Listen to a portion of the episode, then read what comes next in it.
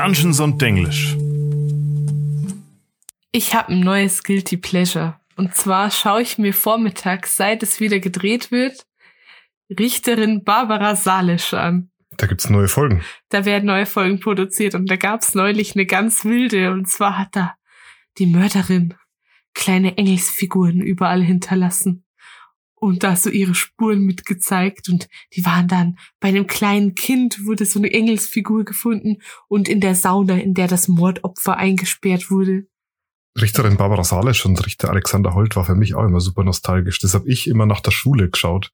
Mit 14 oder so, wenn ich heimkam. Ja, das war wirklich wild. Ich war so richtig, wieso wird es neu produziert? Vor allem die schauspielerische Talent hat sich gar nicht geändert und es gibt einen Strafverteidiger, der hat eine ganz wilde Frisur und zwar hat er eine komplett rasierte Glatze, außer vorne den Haaransatz.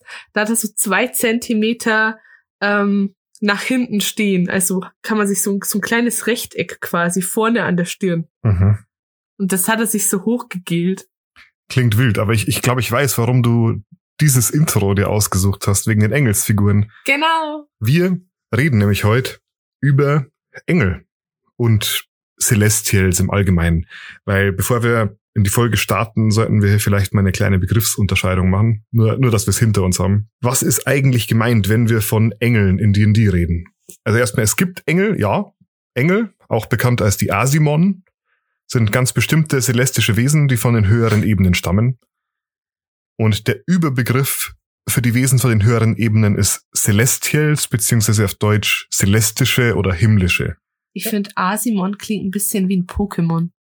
Ja, kommt dir der Name bekannt vor? Ja, weil Asima klingt ja so ähnlich und ich vermute mal, dass die Endung dann Ma menschlich heißt und Mon was anderes.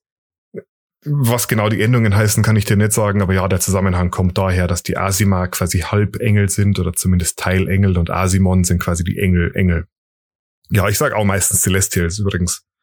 Jedenfalls, die Engel sind eigentlich eine Untergruppe dieser Celestischen und in den Vergessenen Reichen und unter den meisten D&D-Spielern wird der Begriff Engel aber einfach als Allzweckbegriff für alle celestischen Wesen an sich benutzt.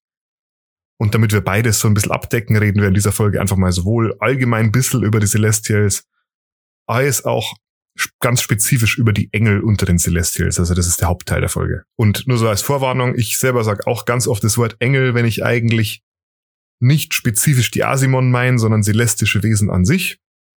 Im Allgemeinen wird die Folge bestimmt also wieder mega verwirrend. Genau wie unsere Magier-Folge damals, weil ich konstant die Begriffe Magier, Zauberer, Wizard und Sorcerer durcheinander geschmissen habe und erst in den YouTube-Kommentaren habe ich es dann gemerkt. Naja, also stimmt nicht. Du hast eigentlich schon immer die Vorwarnung gegeben, ich schmeiß das durcheinander und dann kam trotzdem, ihr habt das voll oft durcheinander geschmissen. Ja, ich habe mich ja konzentriert, nicht durcheinander zu schmeißen. Aber gut, erstmal zu den Celestials im Allgemeinen. Wir haben im Podcast ja schon über Teufel und Dämonen gesprochen und die Celestischen stehen sozusagen auf der gegenüberliegenden Seite, was die Kosmologie angeht. Denn die repräsentieren die Seite des Guten und äh, nicht unbedingt der Rechtschaffenheit, aber die Engel tun genau das. Das wäre jetzt gerade sowieso meine Frage gewesen, zu der ich ansetzen wollte, ob die dann auch rechtschaffen sind, aber das hast du gerade eben. Ja, also die Celestials sind immer gut, also in Anführungsstrichen immer in der Regel. Es gibt natürlich auch Abweichungen, und die Engel sind immer rechtschaffen gut.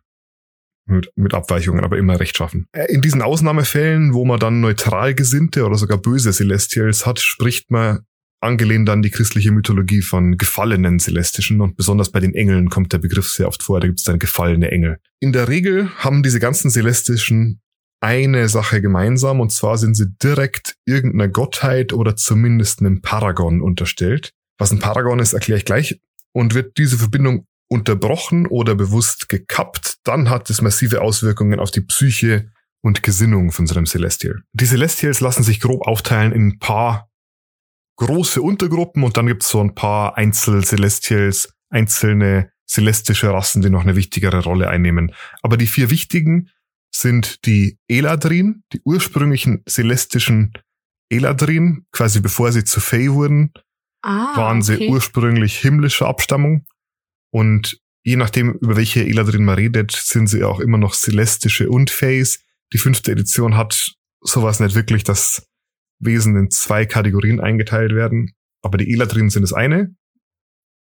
Das andere große sind die Engel, die Asimon. Und die anderen beiden großen Gruppen sind die Cardinals und die Archons, beziehungsweise Achonten auf Deutsch. Da muss ich gleich dazu sagen, die sind in der fünften Edition eigentlich nicht wichtig. Aber die Engel, die Achonten und die Cardinals sind alle sehr engelsgleich, nur haben die Arkans und die Cardinals noch ein bisschen mehr so Tierassoziationen mit drin. Aber lassen wir mal raus. In welche Kategorie würden denn diese Einhorn Asima gehören? Die Einhorn. Kirin. Die, also die Kirin sind keine Asima, sondern sie sind Celestials. Asima ist, wie gesagt, der Name für die mhm. Halbengel. Kirins und Pegasi und Einhörner und Quartles und Holifanten und der ganze andere Schnickschnack, das treibt sich lose in dieser Masse der Celestials rum. Die gehören in keine dieser Kategorien. Das waren die, die ich meinte mit ähm, Einzelgänger Celestials. ist ein bisschen blöd ausgedrückt, aber ihr wisst, wie ich meine. Die gehören in keine dieser großen Kategorien, sondern stehen so ein bisschen für sich. Darf ich einen kurzen Schwank erzählen, wieso ich ausgerechnet die Kirin kenne? Ja, heraus. Es gibt doch meinen infamous Warlock, der damals den Bürgermeister umgebracht hat. Oh ja, ich erinnere mich. Ja, und weil mein Pesmine von Underlock. Genau, weil mein Patron damals ein Teufel war, war meine Gang, in der unter anderem ein sehr strenger Paladin war, irgendwann nicht mehr so cool damit, dass ich diesen Patron hatte. Weshalb ich meinem Patron zwei neue Warlocks geschenkt habe, damit ich aus meinem Pakt raus konnte. Genau, der hat gesagt, ja, ich entlasse dich aus dem Pakt, wenn du mir zwei neue Dumme bringst. Genau.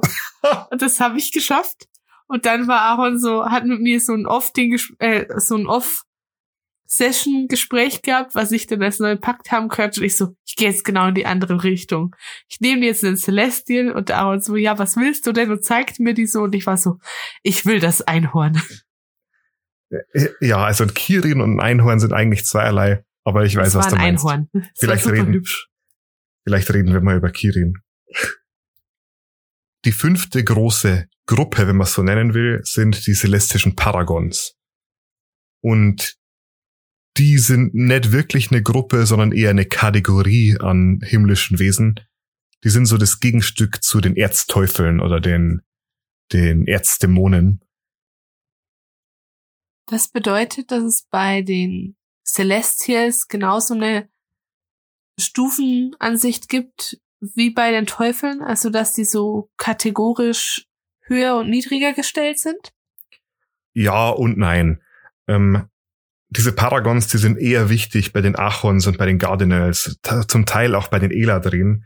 Die Asimon, also die Engel selber, haben ihre ganz eigene Hierarchie. Aber im Endeffekt möchte ich es dabei auch belassen bei den Celestials im Allgemeinen.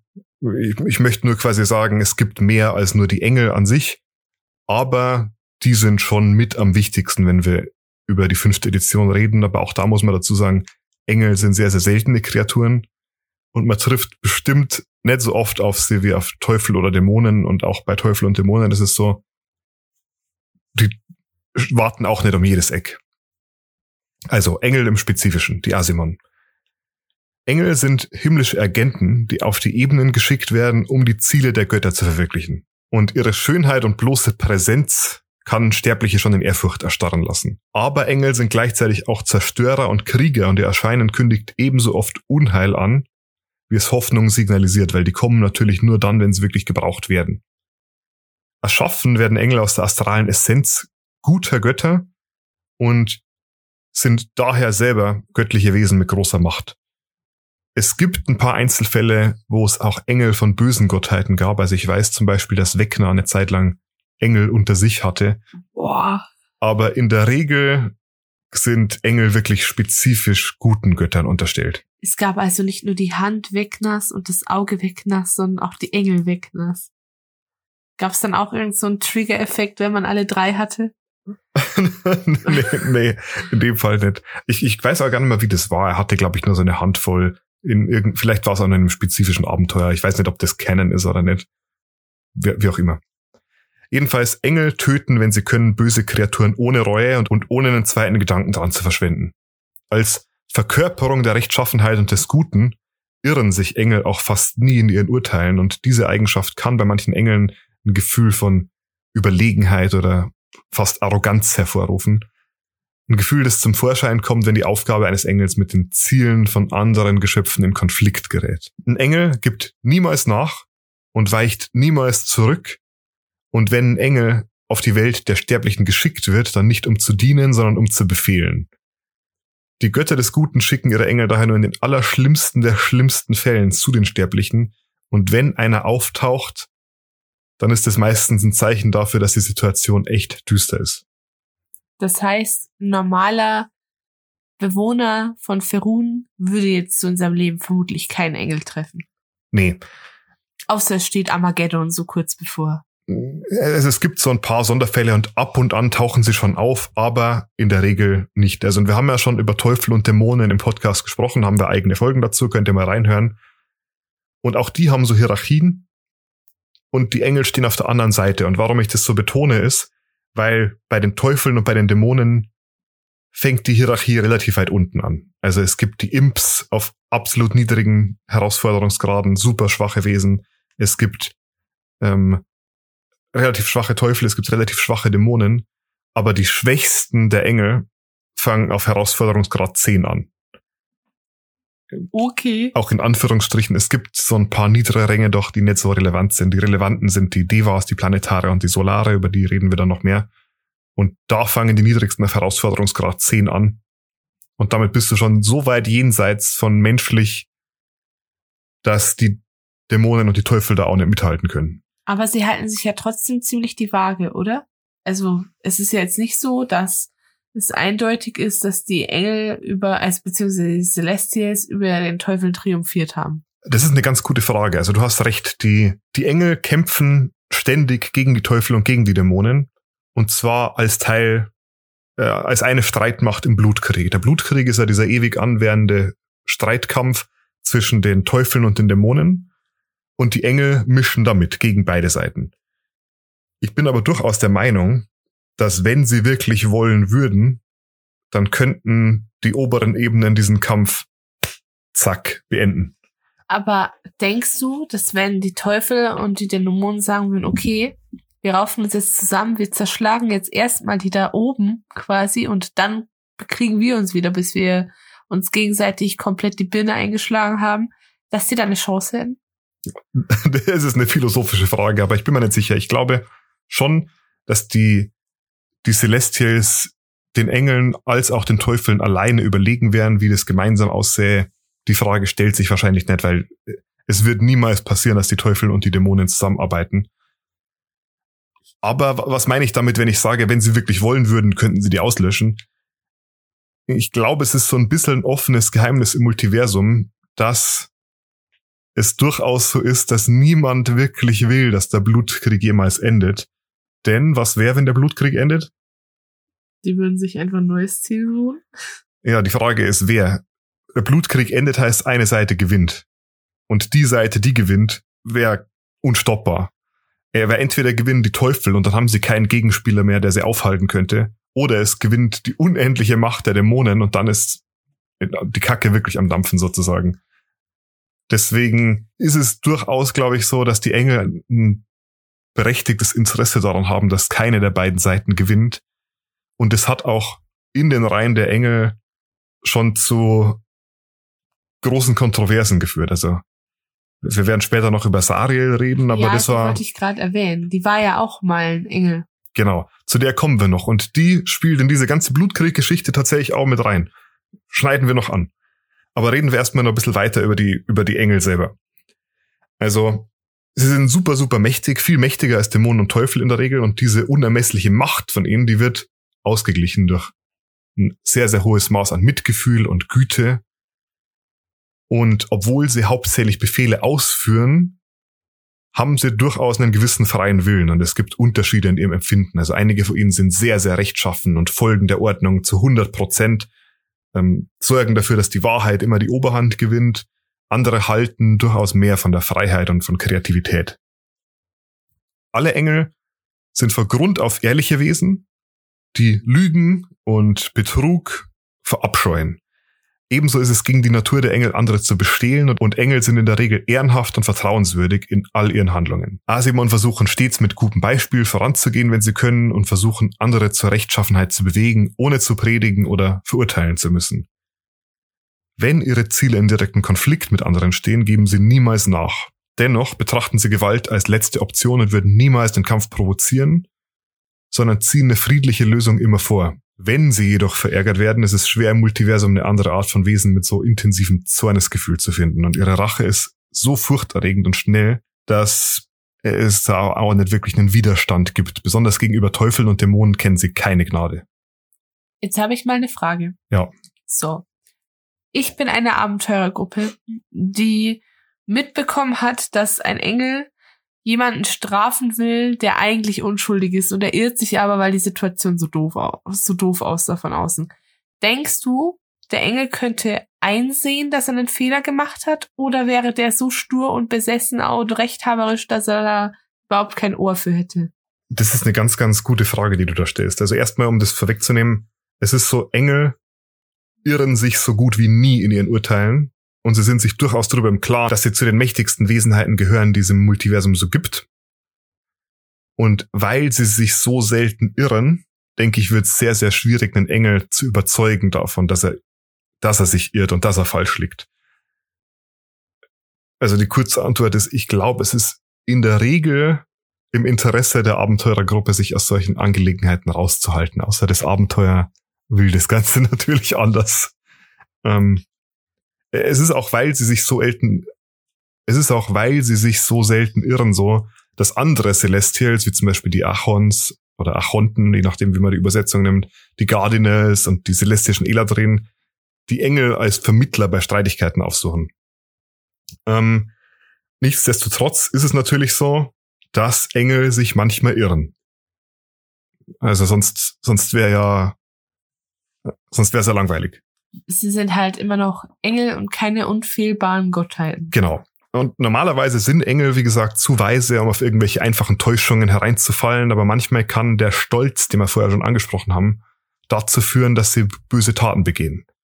Und obwohl Engel das Gute verkörpern, sind sie nicht unfehlbar und können korrumpiert werden.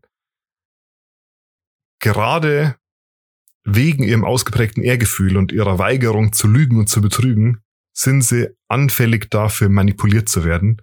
Und ist ja bekannt, gute Absichten sind keine Garantie dafür, dass man immer rechtschaffen handelt. Und manchmal versagt ein Engel einfach, weil er glaubt, dass der Zweck die Mittel heiligt. Jedenfalls ob absichtlich oder versehentlich, wenn sich ein Engel mal irrt und eine böse Tat begeht, dann ist eine solche Tat ein dauerhafter Makel, der den Engel als Ausgestoßenen kennzeichnet. Oh. Jeder Engel, der eine böse Tat begeht, ob versehentlich oder absichtlich, wird von seinen Vorgesetzten sofort bemerkt. Das heißt, der Gott und die übergestellten Engel wissen es. Einfach da, einfach intuitiv. Das heißt, du bist immer under pressure eigentlich, oder? Ja, und das ist auch einer der Gründe dafür, warum Engel sich so selten irren, weil sie sich das auch nicht leisten können. Ein Fehlschritt und es ist quasi vorbei. Aber was passiert dann? Abgesehen von den abscheulich bösesten Taten wird dem Engel in der Regel eine Möglichkeit gegeben, den Fehler einzusehen und zu bereuen. Aber wenn sie den bösen Weg weiter verfolgen, dann wird ein himmlisches Tribunal einberufen, bei dem einer der Stellvertreter des Gottes ausgewählt wird und den irrenden Engel richtet und ein Urteil fällt. Und das Problem ist jetzt natürlich das, wenn du so von dir selbst überzeugt bist und wenn du dich selbst für so unfehlbar hältst, dann ist es natürlich umso wahrscheinlicher, dass wenn du mal einen Fehler machst, du den Fehler nicht einsiehst, sondern dran festhältst. Und das ist eigentlich die, die Gefahr bei diesen Engeln. Ähm, Kennst du das? Wenn du bei etwa einer Sache so recht haben willst, dass du während der Diskussion aber merkst, okay, der andere hat doch recht und trotzdem auf deiner Meinung beharrst, weil dir die Schmach zu groß wäre, jetzt zuzugeben, dass du falsch liegst? Also ich, ich sag's ungern, aber ich glaube, so geht's vielen von uns. Also so eine Situation hatten die meisten für uns schon mal. Und die, die Kunst ist natürlich, daran zu arbeiten und zukünftig zu schauen, dass man seine Fehler eingestehen kann, wenn es soweit ist. Ja, weil ich muss sagen, du und ich, wir sind schon so gestrickt, dass wir beide sehr rechthaberisch sind. Ja, das stimmt, aber ich meine, ich habe einfach oft recht. Ja, ja. ähm, ja, jedenfalls, wenn so ein Engel bestraft wird, dann gilt er als gefallener Engel. Und da widersprechen sich die Editionen so ein bisschen. Früher hieß es, es kann sein, dass der Engel seine Mächte behält, aber meistens wird ihm die Macht genommen. In den neueren Editionen wird ganz klar gesagt, ein gefallener Engel behält seine Macht, aber er verliert seine Verbindung zu den Göttern, von dem, von denen er geschaffen wurde. Und die meisten gefallenen Engel, die nehmen ihre Verbannung sehr persönlich und rebellieren dann gegen die Mächte, denen sie gedient haben. Zum Beispiel, indem sie dann die Herrschaft über einen Teil des Abyss oder einen Platz unter den Gefallenen in der Hierarchie der neuen Höhlen anstreben. Und unser Paradebeispiel dafür ist Zariel. Ach so, ja, stimmt. Genau. Bei dir, haben wir, bei dir waren wir vorher schon. Zariel war einst ein sehr, sehr mächtiger Engel, einer der Solare. Und sie hat im Blutkrieg gekämpft auf Seiten der Engel. Und sie hatte eine Armee von Engeln unter sich und hat gesagt, wenn wir jetzt hier zuschlagen, dann können wir die vernichten. Wir können hier, zack, Schluss machen an dieser Front. Und es wurde verboten einzugreifen. Und es wurde ihr mehrfach verboten zu kämpfen, bis sie sich dann irgendwann nicht zurückgehalten hat und gesagt hat, also ist jetzt eine stark vereinfachte Geschichte, Zariel kriegt bestimmt auch noch meine eigene Folge. Jedenfalls hat sie gesagt, okay, wenn ihr mich nicht kämpfen lasst, ich weiß, wer mich kämpfen lässt. Und zwar die andere Seite. Oh, wow. Und deswegen ist sie dann zur Herrscherin von Avernus geworden, weil sie den Kampf und ähm, den Krieg einfach so geliebt hat, dass sie, sie wusste, wenn sie auf Seiten der Teufel kämpft, dann kann sie kämpfen, dann, dann darf sie kämpfen. Und die Engel haben das nicht immer zugelassen. Gibt da ein ganz spannendes äh, Zitat von Mordenkainen über Zariel auch. Der hat gesagt, Habt kein Mitleid mit gefallenen Engeln. Gefallene Engel überleben den Fall. Aber wie viele Seelen hat Zariel mit sich in den Abgrund gerissen? Okay. Weiser Mann. Ich muss bei so Kriegstreibern, habe ich immer eine Person im Kopf aus einem Buch. Mhm. Hast du, oh Gott, du bist ja ein paar Jahre älter als ich. Hast du Percy Jackson gelesen? Ähm, ein paar Bücher, nicht alle. Also ich habe alle Bücher gelesen, aber einer von Percy Jacksons Onkeln ist ja Ares, Gott des Krieges. Und ich weiß, dass ich so Charaktere, die so kriegstreiberisch waren, schon immer massiv unsympathisch fand. Okay. Ich bin aber auch in so Videospielen und so immer die, die sagt, ich muss immer das Gute machen. Immer das Gute. Slytherin gibt's bei mir nicht. Immer das Gute. Ja, ich, ich, ich muss schon sagen, wenn ich ein Rollenspiel spiele, in der Regel spiele ich es auch immer erst auf die auf die gute Art und Weise durch und dann vielleicht beim zweiten Playthrough bin ich dann böse oder so. Ich kann das einfach nicht. Ich will, dass die Leute mich mögen. Ich bin so ein People Pleaser. Ich brauche das irgendwie. ähm, ja, ich, ich kann es verstehen. Wollen wir mal über die, die Hierarchie der Engel reden, die wir vorher schon angeschnitten haben? Die Asimon, die teilen sich auf. An der untersten Stelle stehen die sogenannten Licht-Asimon. Die lasse ich jetzt mal raus. Also die sind wirklich so Engel, die, die nehmen keine wichtige Rolle in dieser Hierarchie ein. Wirklich anfangen tut das Ganze bei den Devas. Dann kommen die Planetare und dann die Solare. Die Devas sind auf Herausforderungsgrad 10, also selber schon mächtig, mächtig. Und was für alle diese Engel gilt hier ist, sie sind unsterblich. Das heißt, also erstmal kann man sie nicht ver verletzen, außer man hat magische Waffen oder magische Angriffe.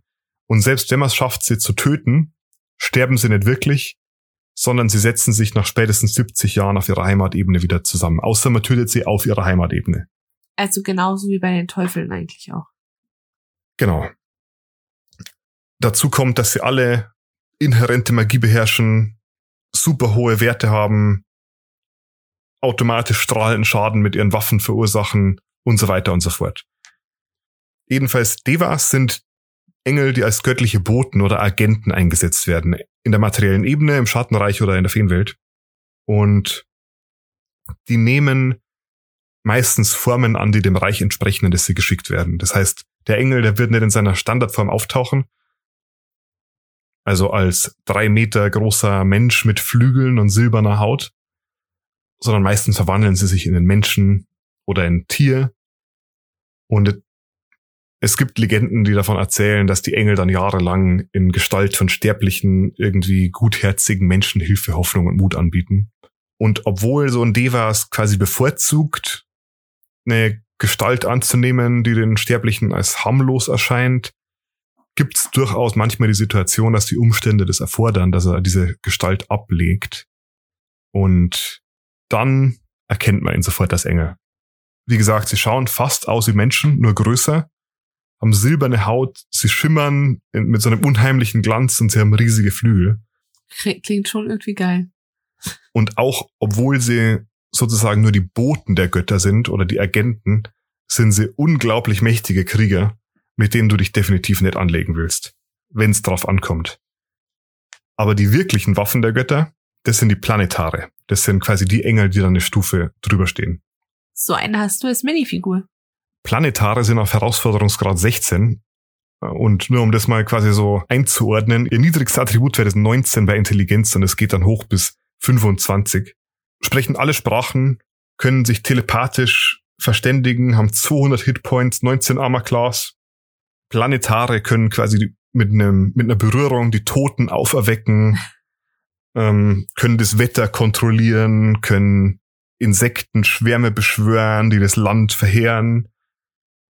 Und am bekanntesten dafür sind sie, dass sie riesige Großschwerter schwingen, die mit einem Schlag Sterbliche in zwei Hälften spalten können. Schön. Und das Allerspannendste ist, ab diesem Engelslevel macht es auch keinen Sinn mehr, die anzulügen. Denn ein Planetar erkennt, wenn du ihn anlügst. Wie der eine Dude in der Metallstadt bei Legend of Korra. Der konnte auch erkennen, ob du lügst. Das war ja gerade eine sehr spezifische Reference. ich wollte gerade einfach nur mal wieder ein bisschen Avatar einbringen. ja, das hat uns schon das hat uns jetzt wirklich ein paar Folgen schon wieder gefehlt, stimmt. Sehr, sehr lang und es steht im Bingo. Oh ja. Spielt das Bingo. Es ist auf Instagram immer noch in den Highlights gespeichert. Ja. Ich würde ähm, gut behaupten, dass man in fast jeder Folge ein Bingo zustande bringt. Auch da, also die Planetare sehen grob aus wie Menschen, aber muskulös und komplett haarlos, also mit einer Glatze und auch keine Augenbrauen. Und sie haben eher so grünliche Haut. Und die werden von den Göttern dann eingesetzt, wenn es wirklich darum geht, Böses zu vernichten. Also so die Hauptstreitkraft der Götter, das sind die Planetare. Denn die eine Stufe, die noch über den Planetaren steht, die Solare, die sind Gott gleich in ihrer Herrlichkeit und Macht, so schreibt es das Monster Manual. Es heißt, dass es insgesamt nur 24 Solare gibt. Und die himmlische Macht von solchen Solaren ist so groß, dass selbst Dämonenfürsten vor ihnen zurückschrecken. Von diesen 24 Solaren sind nur ganz, ganz wenige bekannt. Also wir wissen zum Beispiel, dass Sariel einst eine war. Und wir wissen noch von ein paar anderen, dass die bestimmten Gottheiten dienen. Aber über die Hälfte davon, von denen haben wir noch nie gehört. Und es wird davon ausgegangen, dass die irgendwo warten auf den Zeitpunkt, an dem sie wirklich gebraucht werden. Und wenn der Zeitpunkt kommt, dann, was auch immer ihnen gegenübersteht, das wird dann vernichtet. Das wird dann vernichtet, so sieht's aus. Solare haben einen Herausforderungsgrad von 21. Oh wow. Und ich sehe gerade, der niedrigste Stat ist bei 22 auf Dex. Ja, also aber Aua. die haben ähm, Waffen, die haben, die haben Fähigkeiten, die sind in der fünften Edition ganz, ganz selten. Zum Beispiel haben sie den Slaying Longbow und das ist so ein typischer Save or Die Effekt. Der sagt nämlich einfach, wenn der Bogen trifft, dann macht das Ziel einen Konstitutionsrettungswurf und wenn der Rettungswurf nicht gelingt, dann stirbt's. Aua. Genau. Das ist quasi äh, Powerbird Kill als Pfeil. Ja, und angenommen, er gelingt dir, dann nimmst du natürlich trotzdem deine 43 Schaden.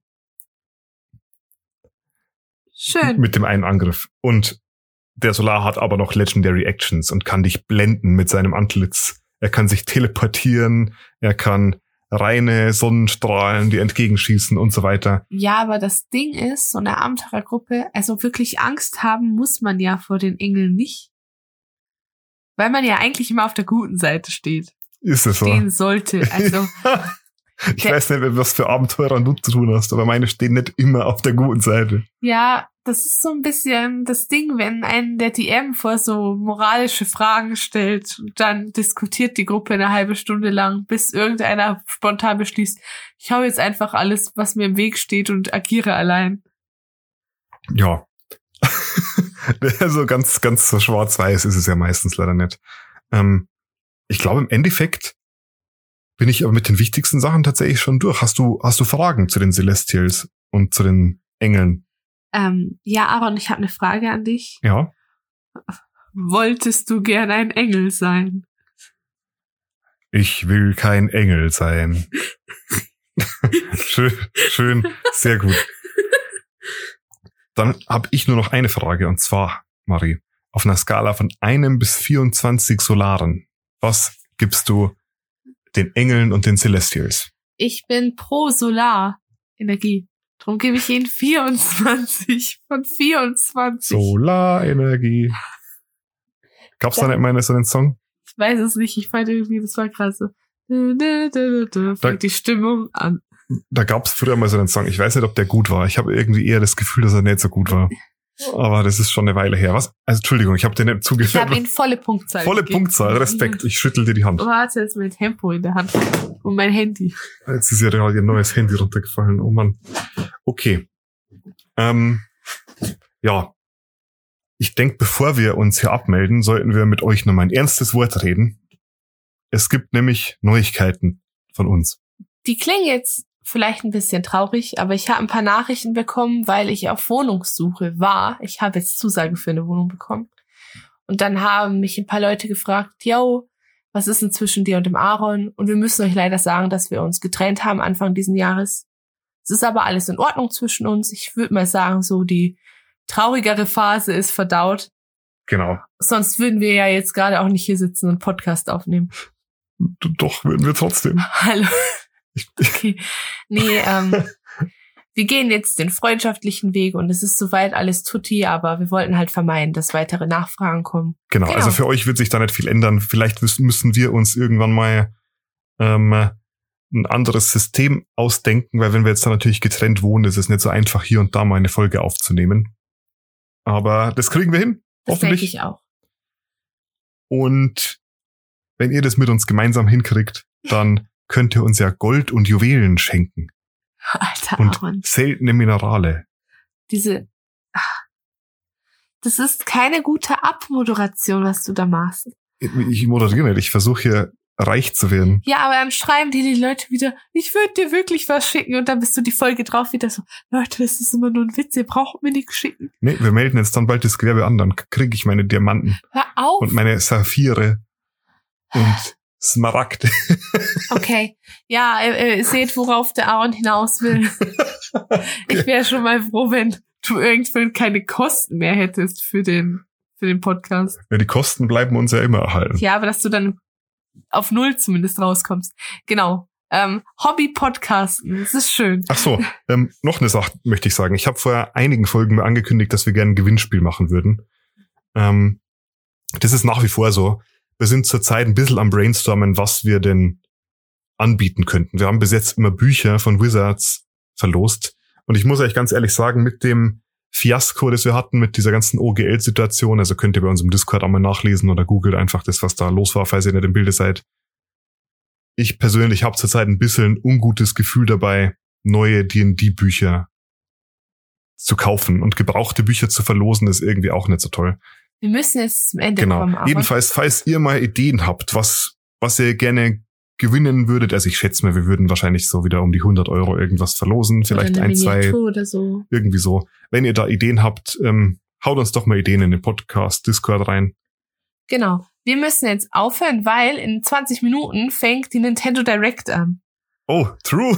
Ich, ich mal muss- schauen, ob das neue Zelda angekündigt Und wird. ich muss, ich muss bangen, ob das Zelda, ich würde mich so freuen, wenn sie es machen, wie damals bei Animal Crossing sagen, wir bringen es einen Monat früher raus.